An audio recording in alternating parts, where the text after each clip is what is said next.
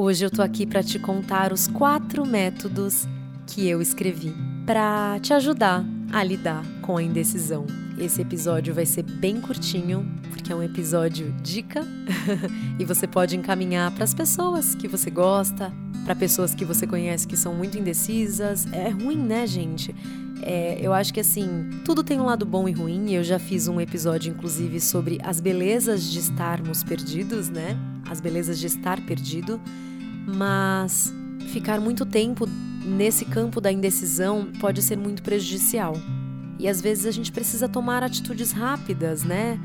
e desafiadoras. Então eu criei quatro métodos, eu escrevi aqui, inspirada provavelmente em coisas que eu já li, já escrevi, né? É, inspirada pelo plano superior também, com certeza, e eu quero compartilhar com vocês hoje aqui. Quatro métodos para lidar com a indecisão.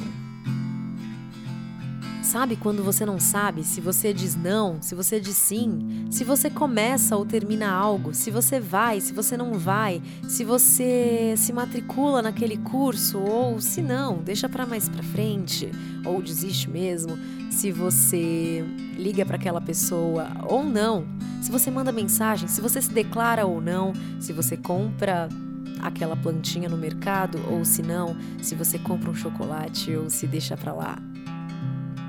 Todos nós passamos por isso muitas vezes no decorrer dos nossos dias, né? E o primeiro método é bem simples. O tempo vai passar de qualquer jeito. Quando ele tiver passado, o que você gostaria de ter feito? Esse é o primeiro método. Você vai se perguntar isso. Vamos lá, eu tô afim de comer um bolo de chocolate agora. Como ou não como? quando o tempo tiver passado, o que eu gostaria de ter feito? Bom, a minha resposta é: eu gostaria não de não ter comido. tá, um curso. Eu gostaria de fazer um curso. Eu gostaria de fazer, faço ou não faço?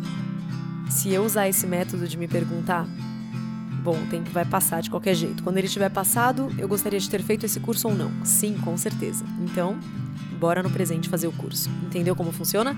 Esse é o primeiro método super simples, prático.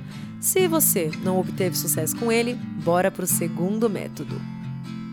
Quando você tiver num momento de dúvida, que conselho você daria se você fosse a sua melhor amiga? Que conselho você se daria se você fosse a sua melhor amiga? O que você, como sua melhor amiga, querendo ser o melhor mesmo, se diria? Consegue imaginar?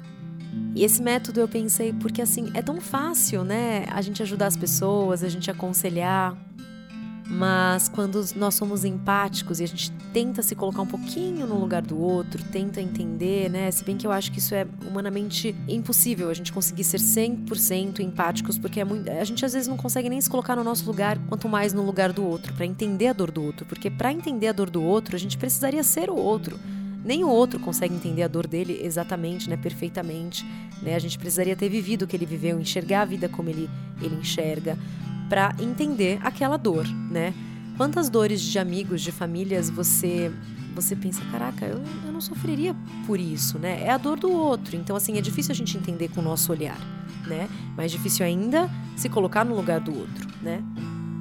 Mas a gente pode dar palavras amigas, tentar pensar, nossa, o que, que eu faria se, né, se eu tivesse no lugar dessa pessoa, o que, que eu falaria para ela?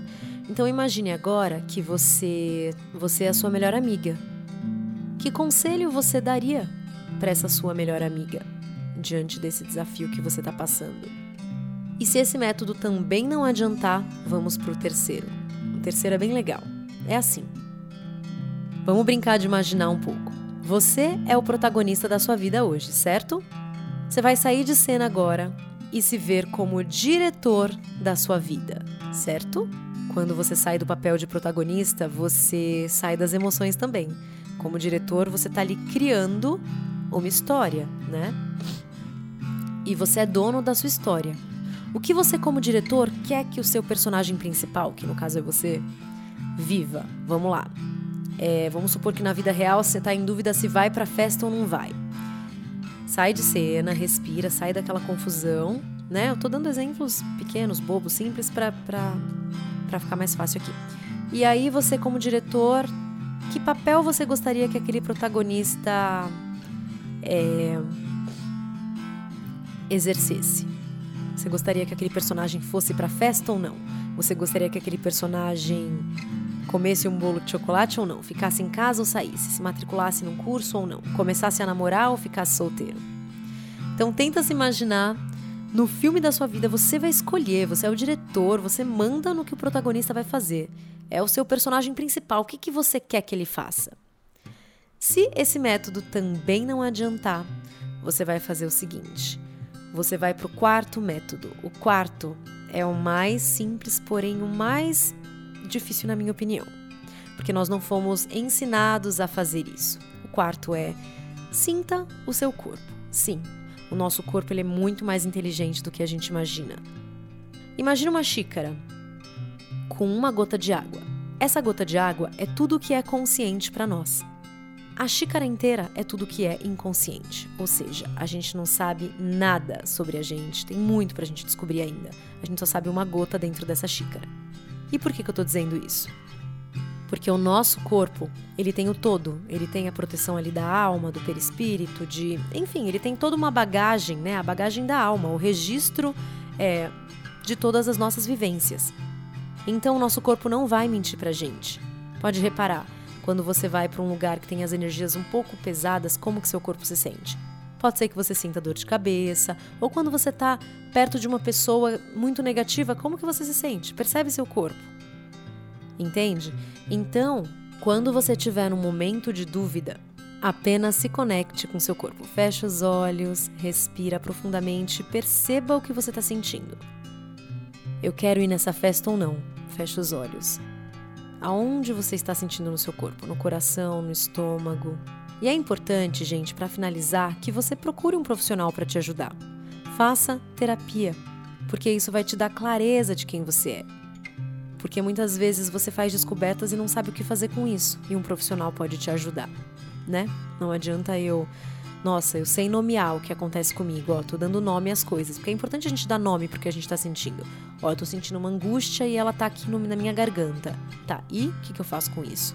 Então é importante esse trabalho é, investigativo de você se conhecer, né, junto com um analista, com um profissional, psicólogo, psicanalista, terapeuta, tá bom? Pode contar comigo para isso. Minha agenda tá aberta, faça terapia, venha me procurar, não tenha medo, a gente pode fazer isso de uma forma muito tranquila, séria porém divertida. E se nenhum desses quatro métodos te ajudar, aí você me procura. Vamos criar um outro. Vamos criar. Estou aqui, é um desafio, né? Criar o quinto método. Bruna Pinheiro.